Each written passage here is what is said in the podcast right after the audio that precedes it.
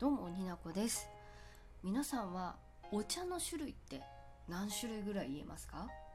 まあ紅茶とか緑茶とかそういう分類もそうですけどもっとディープな世界だとどうでしょうか？紅茶だけでも私がパッと思い浮かぶのでもアールグレイダージリンウバアッサムとかまあこのくらいよ。でももっともっとお茶には種類があって違いがはっきりとってそういうことを面白いって思わせてくれる漫画に出会いました。公爵夫人の50のお茶レシピというタイトルです。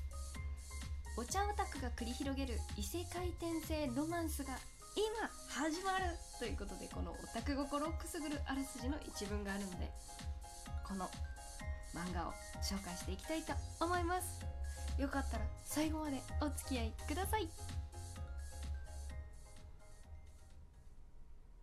田舎の二次元に連れてって。正当な評価を受けてのし上がるヒロインに気持ちがスカッとなっちゃうよ。改めましてになこです。はい私が先ほどお伝えしました漫画のタイトル「公爵夫人の50のお茶レシピ」なんですけれどもこの漫画に出会ったのは私あのピッコマという1日1話無料で読める漫画アプリを使ってるんですがそこの独占配信の作品でございます。フルカ フルカラーフルカラーの漫画でジャンルで言うとファンタジー異世界転生恋愛グルメ。このグルメのところがお茶に入ってくるんですがまあね先ほど説明のところで読み上げましたお茶オタクが繰り広げる異世界転生ロマンスが今始まるっていうところね。あの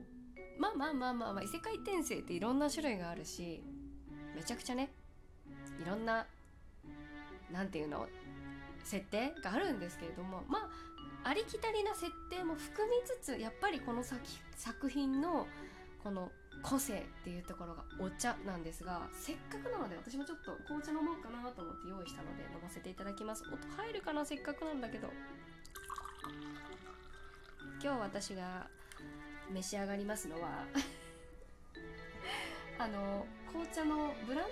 ドアムシュティさんのエンジェルジャスミンというお紅茶をいただこうと思います。いただきます。あめっちゃいい匂いする。これ初めて飲みます。えー、ホームページから引用しましたらジャスミンの心安らぐ香りにフルーティーなトロピカルフルーツとアールゲンえじゃフルーティーなトロピカルフルーツとアールグレーの香りを合わせた爽やかですっきりとした紅茶ですっていうことでねホットで飲んでるんですけどさっきおすすめの飲み方にアイスって書いてあった。読んでなかった。でも美味しいです。ホットでも。うん。私ジャスミンの香りがめちゃくちゃ好きなんですけど、うん、フルーツの香りもするしジャスミンの香りもするし鼻から抜ける匂いにもうああ生きててよかったっていう っていうかないい香りって生きててよかったみたいな気持ちになるんですけど分かりますかね？まあまあそんな私は私も私自身も紅茶お茶大好きなんですがこの漫画えー、公爵夫人の50のお茶レシピをぜひ読んでいただきたいなっていう方を私はイメージしておりまして、まあ、お茶が好き興味があるもうここはもうぜひおすすめしたいですしなんかそのお茶を触れてきたことはないけど正しく知識を得たいっていう人にもおすすめですね。すごい本当にうんちくって言っていいのかな。こうそういうことでそのお茶はこういう香りなんだっていうのもあるし もう説明が下手すぎるんですけどそのやっぱりこうグルメ系の漫画で難しいところってその読者に美味しさを伝えるごその言葉選びとキャラクターの表情だったりっていうのがあると思うんですがやっぱりなんかその香り一つにとってもすごく表現豊かにその言葉を選んでてキャラクターが、えー、好きに好きですとか美味しいですっていう表現もそのキャラごとにちょっと違ってて面白いなっていうのもあるんですけど、まあ、そういった意味でもその趣味の一つとしてあのお茶が好きな人はやっぱり正しい知識をねあの漫画を通して得るっていうのも一つありかなと思うのでおすすめしたいです。でさっきもあの少し伝えたんですけれどもこう正当な知識と知識を持ってえーと、正しく評価されてあの相手を圧倒しのし上がっていくこうスカッとするのが好きなタイプのあなたあなたにもおすすめですえー、どんな話かあらすじちょっと私あの1話2話3話はあの0円無料で読めるんですけどそこの範囲内のざっくりとしたあらすじをまとめたんですが、えー、これ異世界転生ものなんですがもともとの主人公は、えー、楓さんという28歳か27歳かの日本人だと思います日本人の、えー、OL さんなんですが会社員ですね。うま、その周りの目を気にして周りに甘えられず振られた仕事をもうとにかく笑顔でこなしてもう残業どんだけ一人だけ残業をしてもまあこれやっといてっていうのを全部請け負ってしまったこうお人よしの性格なんですけれどもあのきちんとやって頼まれたことをやってね成果を上げても評価を他の人に手柄を奪われるみたいなことがあってこう無理に無理を体力的にも重ねてって最終的には理不尽な解雇を言い渡されます。で退職届を出せって言われて焼け酒をした時に心に強く誓います。もう誰の目も気にしないって。でそこで目が覚めると彼女はあの楓さんは異世界の発光石夫人になっていました、えー、楓の意識が移ったのはクロエという異世界の貴族。ただ彼女あの公爵夫人という高い身分でありながら自分に自信がなくあのその貴族界隈の周りの人に嫌われたくないという気持ちが裏目に裏目にどんどん出てこう疎まれていじめられていました。であの同じ貴族の人たちだけでもなく家の使用人たちににさえも存在な扱いを受けいじめられていたクロイだったんですけれどもあの彼女の記憶を持った楓はもう誰の目をあの気にしないと決意をしておりますので自分のあのクロエになってしまった自分の状況をもう改善しようと立ち向かっていきます。でお茶が何で出てくるかっていうとこのか楓ちゃん楓さんが唯一の趣味としてたのが本気でやってたのがお茶。もう本当に本当に大好きでこうねあの自分のお金あの生活費以外のお金をお茶ににお茶周りのものにつぎ込むオタクですよ要は。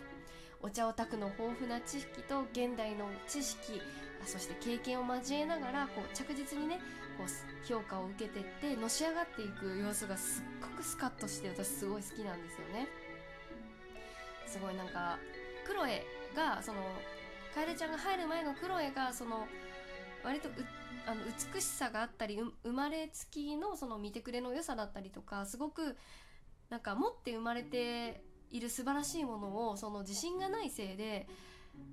うまく立ち回れていなかったところをその楓さんが入ったことによってその二度と同じ思いはしないしあのクロエのことを下に見るやつらはもう自分のことをねそういう風に利用してた前の世界のあいつらと同じだっていうことでこう正当正しい方法で正しい知識を持ってこう圧倒していく姿がね私は大好きなんですよね。だからもうもうまさに水戸黄門的な要素もあるのかなって思うんですけどこれは読んでる方だったら分かってくれるかなと思います。でお茶の知識もめちゃくちゃあるしなんかそのお茶のことを語っていくそのクロエの様子を見て本当にあの契約上の結婚という形をとってたそのクロエに対して全然興味のなかった旦那さんの夫のアルフォンスがどんどん彼女のことに興味を持って好意を持ってお互いに愛をあの育んでいく様子とかもめちゃくちゃ良くてね。もう好きなんですよね私。あのキャラクター的にあの寡黙で無表情なキャラなんですけどこの夫のアルフォンスなんですが。彼がねそのクロエのことが好きで好きで好きで好きで好きでってなっていくんですけど これぜひ読んでほしいんですがその無表情キャラがその好きな相手の見えないところでその好きっていうこの独占欲だったり何かしらこの何て言うのかな光属性のプラスの感情だけじゃなくてこうマイナスの感情が動く様子をあの見てるのがすごいそう。思ったよねって思っちゃうダメなとこが出ているのもあるしちゃんとあのクロエのことをすごく対等にあのお話をするようなアルフォンスのその姿もすごくいいなと思ってだんだん関係性が変わっていくのでぜひ読み進めていただきたいなと思います。まあ、恋愛要素で言うとねさっきあのその無表情キャラがこう変わっていく様子がすごいハスキーって思ったんだけどあのお茶の話に戻しますとこう飲んでみたいなっていうような表現をめちゃくちゃしてくれるんですよ。またクロエがすごいいい表情をして説明してくれるのもあるんですけどその中でもあの私が飲んでみたいしなって思ったやつがあるのでぜひ紹介したいんですが聞いたことあるかな？ラプサンスーチョンっていう紅茶でいいのかな？紅茶？紅茶ですかね？あの煙煙茶。って読むんですけど紅茶の一種で燻製してあるお茶なんですってそうなんかね茶葉を燻製するからなんかこう飲んだ時にベーコンを思い出すよでしょ？みたいな表現が漫画の中で出てくるんですけどその甘いものが苦手でお酒好きな夫のアルフォンスのために出したお茶なんですが漢字で書くとあの正しいに山川の山に小さいに種種って書いてラプサン通帳だそうです。ね、なんか日本ではしばしばその香りがせいろがんに例えられるがっていうのがウィキペディアに書いてありました、まあ、香りに特徴があるので好き嫌い激しく分かれそうな感じもするんですけどまあねこのラプサン通帳に合わせて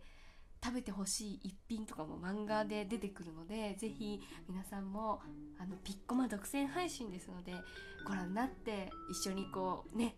推し語りならぬこのアルフォンスとクロエいいよねっていう話一緒にしたいなと思っておりますのではいよかったら是非ご覧ください。というわけで最後まで聞いてくれてありがとうございます